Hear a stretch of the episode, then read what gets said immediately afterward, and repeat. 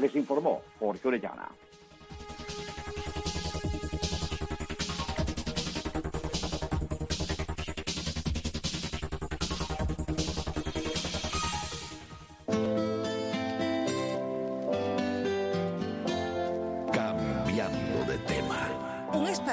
Lleva su sonido al paso de mucha gente que apuesta por una radio con contenido y modos abiertos a todo lo cotidiano que tiene esta vida. Cambiando de tema. Donde conviven la palabra y la música, el consenso y la discrepancia. Cambiando. Iniciamos cambiando de tema, un programa diferente aquí en las mañanas de Radio Martí, con invitados muy diversos. Y fíjense si lo es, que hoy nuestra invitada, muy conocida en la isla además y en las redes sociales, es alguien que abarca muchos campos, sorprende a muchas personas y tiene miles de seguidores. Ella se conoce así como se la voy a presentar, Bis la Medium. Gracias por estar con nosotros aquí en Cambiando de Tema, Bis. Muchísimas gracias a ustedes por la invitación. Para mí es un honor y un gusto, un privilegio poder entrar a través de ustedes a mi isla querida, a Cuba y a toda la gente que nos escucha. Habanera de pura cepa, ¿verdad? Sí, nací en La Habana, en el seno de una familia muy, muy humilde, pero en el centro de un barrio que era para ricos, que era novedado. Imagínate, mi vida fue un poquito complicada porque fui hija única, mi mamá no podía tener hijos ah. y me tuvo con 43 años. Wow. Entonces sí, nací en la isla, en Cuba, en, La Habana, en Novedado, un 5 de febrero. Así que ahí nací. Mm, interesante además porque fíjate, por lo que puedo sacar cuenta, habitualmente los embarazos que ya son más de 35 años, los médicos dicen que son embarazos de alto riesgo. O sea, que tú fuiste un milagro en la vida de tu mamá. Sí, fue un milagro. Mami no podía tener hijos porque tenía ovarios prematuros, según me contaba ella en aquel entonces. Entonces, fui su único embarazo y su única vez que ella pudo decir salí embarazada. Fíjate esto. A veces cuando yo flaqueo, mi hija Rocío, la más pequeña, que es la más apegada a mí, me manda un texto y me dice, recuérdate que tú eres un milagro. Y yo creo que eso es lo que me marcó mucho la diferencia de ver y ser tan siempre positiva a la vida. Yo creo que eso lo traigo desde adentro del vientre, como diciéndole a mi madre, tú sí puedes tener hijos. Así que fíjate, soy muy positiva, y eso es tu sello, ¿no? En estos momentos cuando te hemos visto en las redes, pero ¿cómo fue tu infancia en La Habana? Y que quizás alguien que te ha seguido, que estudió contigo, dirá, mira, Bis es mi compañera de estudios, estudió conmigo aquí. ¿Cuánta gente te ha sorprendido también eso, de que la gente te reconozca? Sí, mucho, mucho. Mira, mi infancia fue muy normal, muy tranquila. Mi mamá me sobreprotegía demasiado sabía el don que yo traía desde pequeña, pero sin embargo, en la cuadra donde vivía, la gente, nadie supo nunca de que yo tenía este don, nunca. Mami siempre lo ocultó. Entonces, fui una niña muy hiperactiva, muy majadera, muy inquieta, veía las cosas y a veces llegaba a la casa y las contaba de otra forma. Esa fue mi infancia, una niña que todavía soy muy intrépida, le ponía nombrete a todo, siempre me estoy riendo y en aquel entonces también me estaba riendo siempre. En este momento que la vida me dio hace aproximadamente cinco años para acá, el cambio tan grande, bueno, sí me mandan muchos mensajes desde Cuba. Eh, cuando hubo la revuelta esta, el 11 de, julio, te juro por Dios que mi cabeza y mi corazón estallaba de tristeza, de alegría, no tenía tantas emociones encontradas, porque desde Cuba me escribían y me llamaban y me decían, estamos en este lugar, dime qué podemos hacer. O sea, me había convertido sin darme cuenta en la luz escondida de Cuba. Y hoy por hoy yo lo digo y mis ojos se llenan de lágrimas porque casi siempre nos conocemos a la gente por ser cantante, por ser poeta, por ser médico, pero qué difícil es que alguien reconozca los méritos y te sienta como alguien que ve un poco más allá de lo que puede pasar. Entonces, sí, me reconocen mucho, sobre todo eh, la gente del barrio, y me mandan mensajes, los de la escuela, y eso me alegra mucho. Claro. Sí, porque hay predisposición, ¿no? Para las personas que tienen este tipo de don. Y me estabas diciendo que tu mamá durante mucho tiempo lo ocultó porque incluso dentro de la sociedad cubana, en la misma dictadura durante mucho tiempo, penalizó quienes tuvieran algún tipo de creencia religiosa y no te digo mucho más si tuviera dones. Así que me imagino que quizás por eso es que tu mamá tuvo que tomar ese tipo de actitud, ¿no? Era protegerte como todas las madres ante cualquier cualquier adversidad que pudiera surgir. Sí, mira, te voy, les voy a hacer una anécdota, que eso se me quedó a mí muy marcado en mis ojos y en mi mente. Y tú me estabas hablando de esto ahora, y yo me fui a este momento. Cuando yo tenía la edad de 12 años, yo predije la muerte de mi abuela paterna, que es la abuela por la que yo heredo este don. Wow. Mi abuela vivía en San Antonio de los Baños, se llamaba Lucila Castro, fíjate qué apellido tenía los ojos azules como el cielo, pero veía tanto como nadie era capaz de imaginar. Y todo era escondido, escondido y escondido. Un día mi tío era el jefe de la policía de San Antonio de los Baños y llega a la casa de mi abuela y mi abuela creía mucho en Santa Bárbara y tenía una Santa Bárbara más grande que yo y se la rompió le dijo que ella no podía tener eso, que ya eran otros tiempos, que por ser militante del partido, todo eso que vivíamos en Cuba. Y mi tío rompió a palos aquella Santa Bárbara que era inmensa y que mi abuela le tenía una fe inmensa. Mi abuela soltaba lágrimas y yo la veía. Cuando pasó el tiempo, pero en el mismo año, mi tío muere por un accidente de tráfico. Aprendí en ese momento que los valores a lo que tú crees son más importantes que tu propia vida, que la fe es la que te lleva a triunfar y a tener el éxito absoluto. Aprendí en ese momento a luchar por lo que tú quieres realmente. Y tenía 12, 13 años cuando esto pasó. Wow.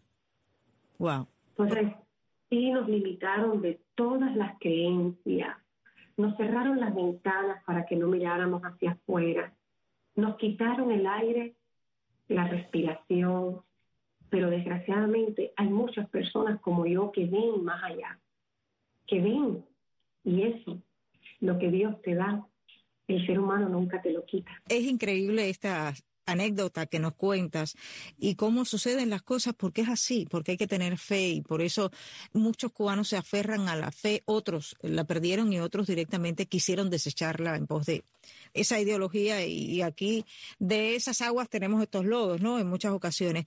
Pero cuando tú tuviste esa eh, certeza de que tenías ese don, ¿en qué momento o cómo comenzó todo? Desde niña eh, yo salía a jugar con los muchachos, los muchachos no se daban cuenta de eso.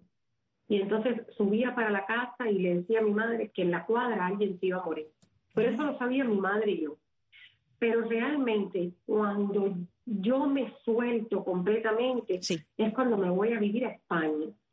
A España llego y estoy sentada, esto es una parte de mi libro, estoy sentada en un hostal y mis ojos ven como si fuera clases de, de, cámara. Yo puedo estar hablando contigo y es increíble. Yo digo a veces, alguien vivirá dentro de mí. ¿Cómo yo me puedo comunicar o cómo yo te puedo decir algo si yo no te estoy viendo? No tengo una fotografía tuya. Entonces llega una muchacha y yo le digo, yo sé hacer la lectura de cartas. Y me dice, ¿de verdad? Le digo, sí, pero no tengo dinero para las cartas. No tenía ni un euro. Claro, el migrante, claro. El migrante acaba de llegar y me dice, vamos, yo te voy a comprar una, pero prométeme que me la vale cada vez que yo quiera.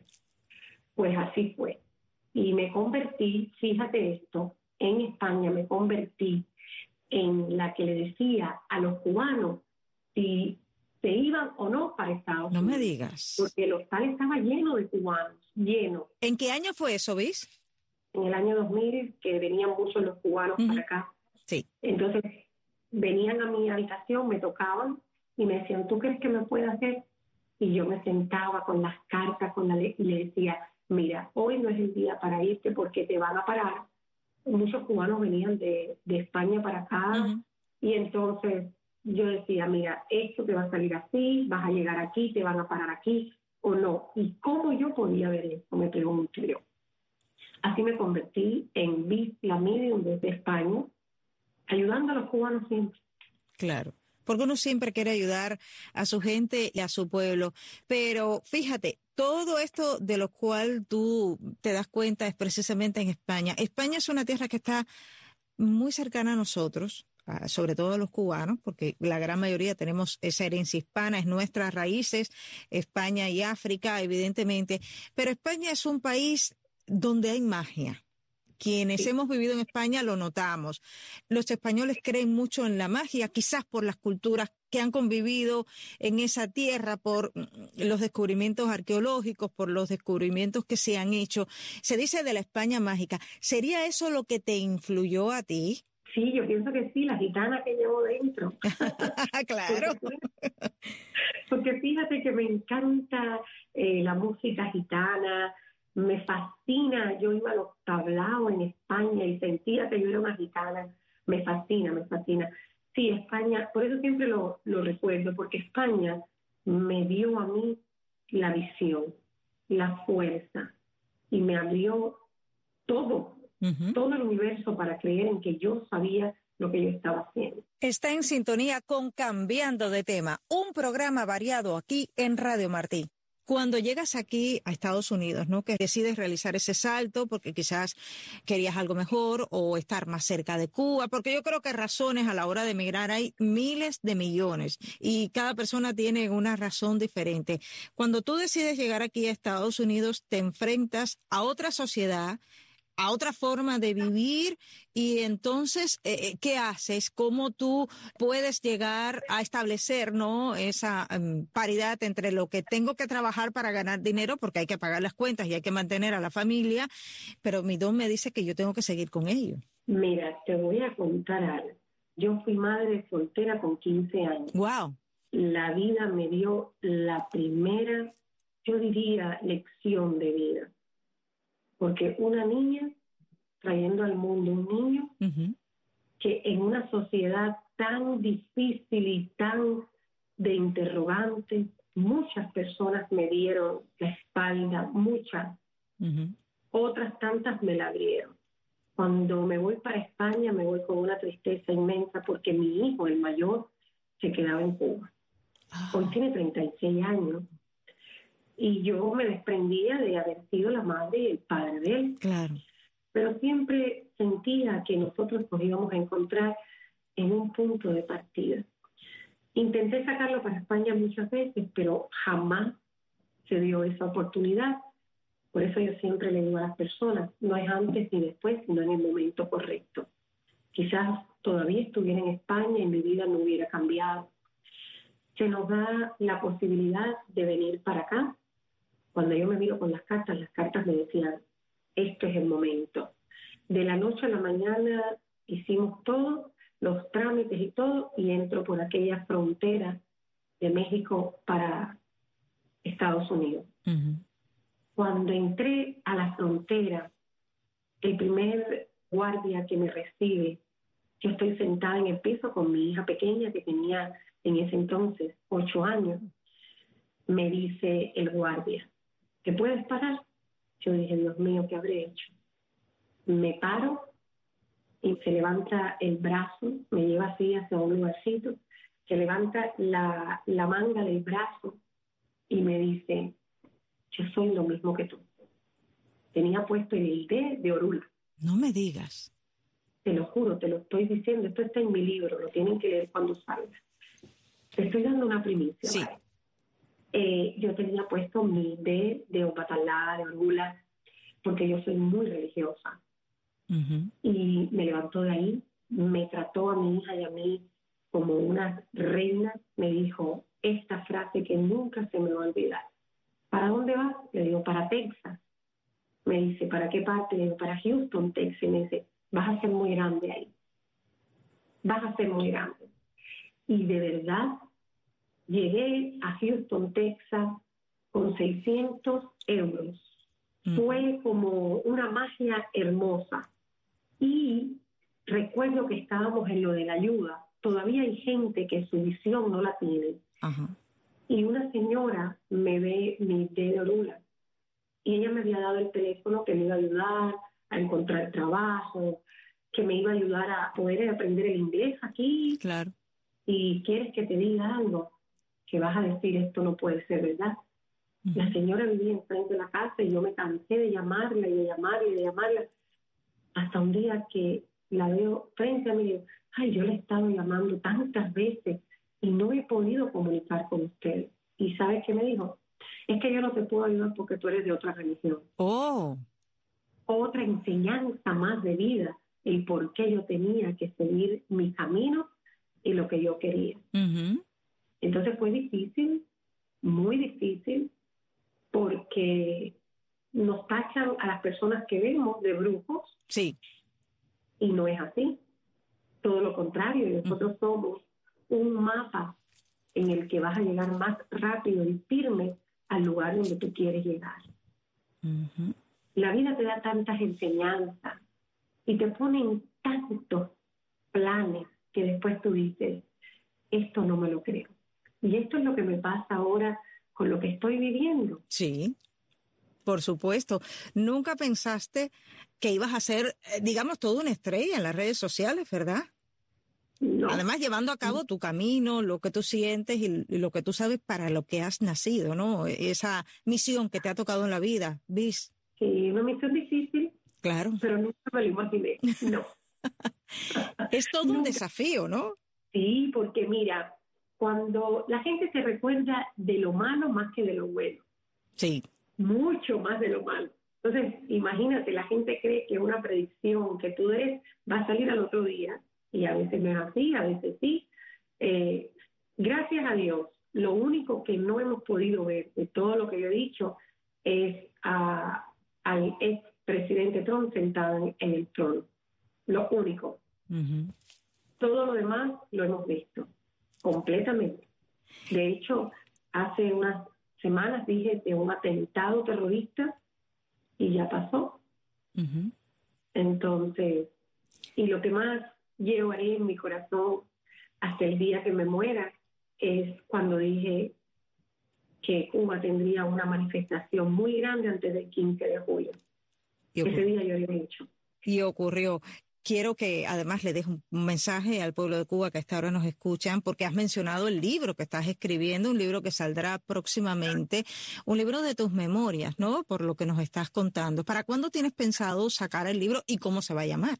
El libro sale en diciembre, se llama En la puerta del cielo y abajo dice lo que tienes que saber antes de entrar. Sí, porque a veces no sabemos qué es lo que debemos llevarnos con nosotros el día que nos vamos. Pensamos que el dinero es lo más grande y para nada.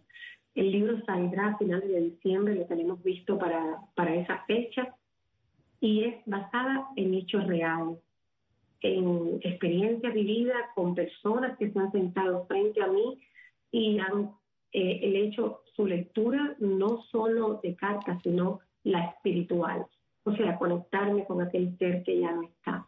Es muy bonito, el libro está interesantísimo. Van a llorar, van a reír y van a tener hasta tips de cómo limpiar la casa con las energías, de cómo abrirnos cuando queremos un trabajo, muy importante que esté el libro. Oh, interesante además, sale en diciembre, un buen regalo de Navidad para los que vivimos en el mundo libre y ojalá podamos hacérselo llegar a las personas en Cuba porque necesitan esperanza. Eso hace falta, lo necesita sobre todo el pueblo cubano en la situación que se está viviendo ahora mismo en la isla.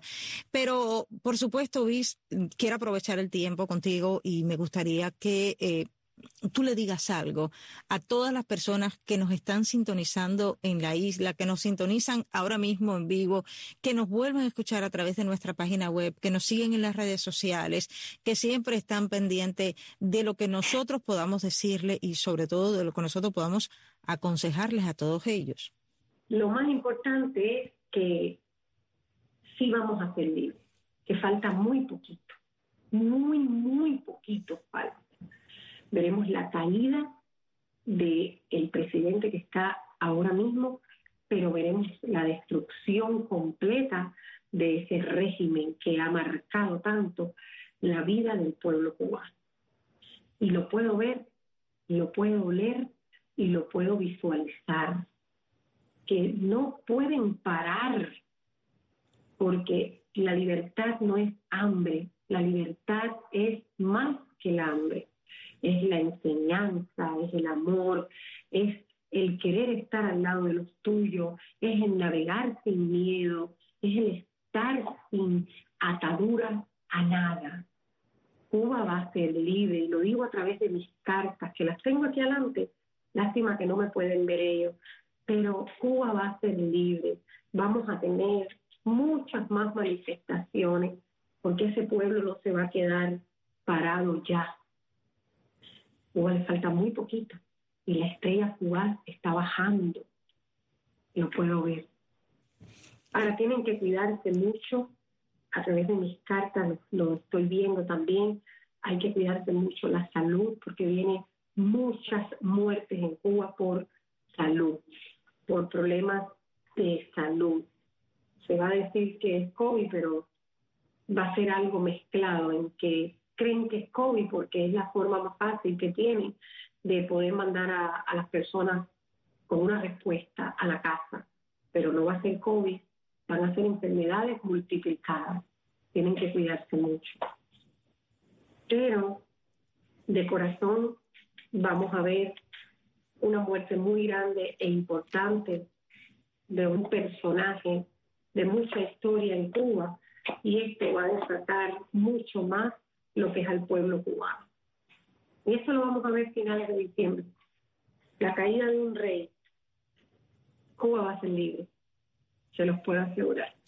Mensaje de esperanza a todo el pueblo cubano, sobre todo porque es lo que más queremos y quizás algún día regresar a esa tierra que nos vio nacer y volver a estar todos unidos en paz, en libertad y en amor. Visla Medios, quiero agradecerte estos minutos que nos has dedicado a Radio Martí, que nos has dedicado a cambiando de tema. Me gustaría volver a hablar contigo en próximos espacios y sobre todo cuando ya salga el libro para poder conocer mucho más y tocarlo, ¿no? Tenerlo aquí ya para diciembre. Cada vez que me quieran tener, ahí estaré. Para mí es un placer, un honor poder entrar al pueblo de Cuba y a toda la gente que nos escucha. Crean, creer y crecer es lo más importante.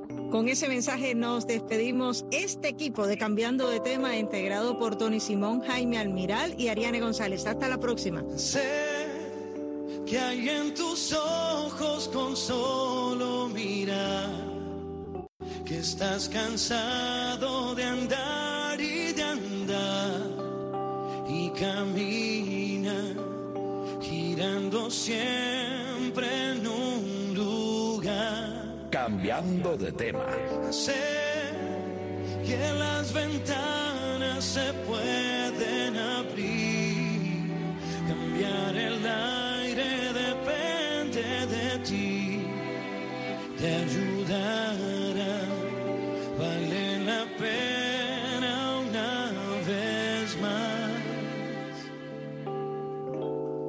saber que se puede, querer que se pueda, quitarse los miedos, sacarlos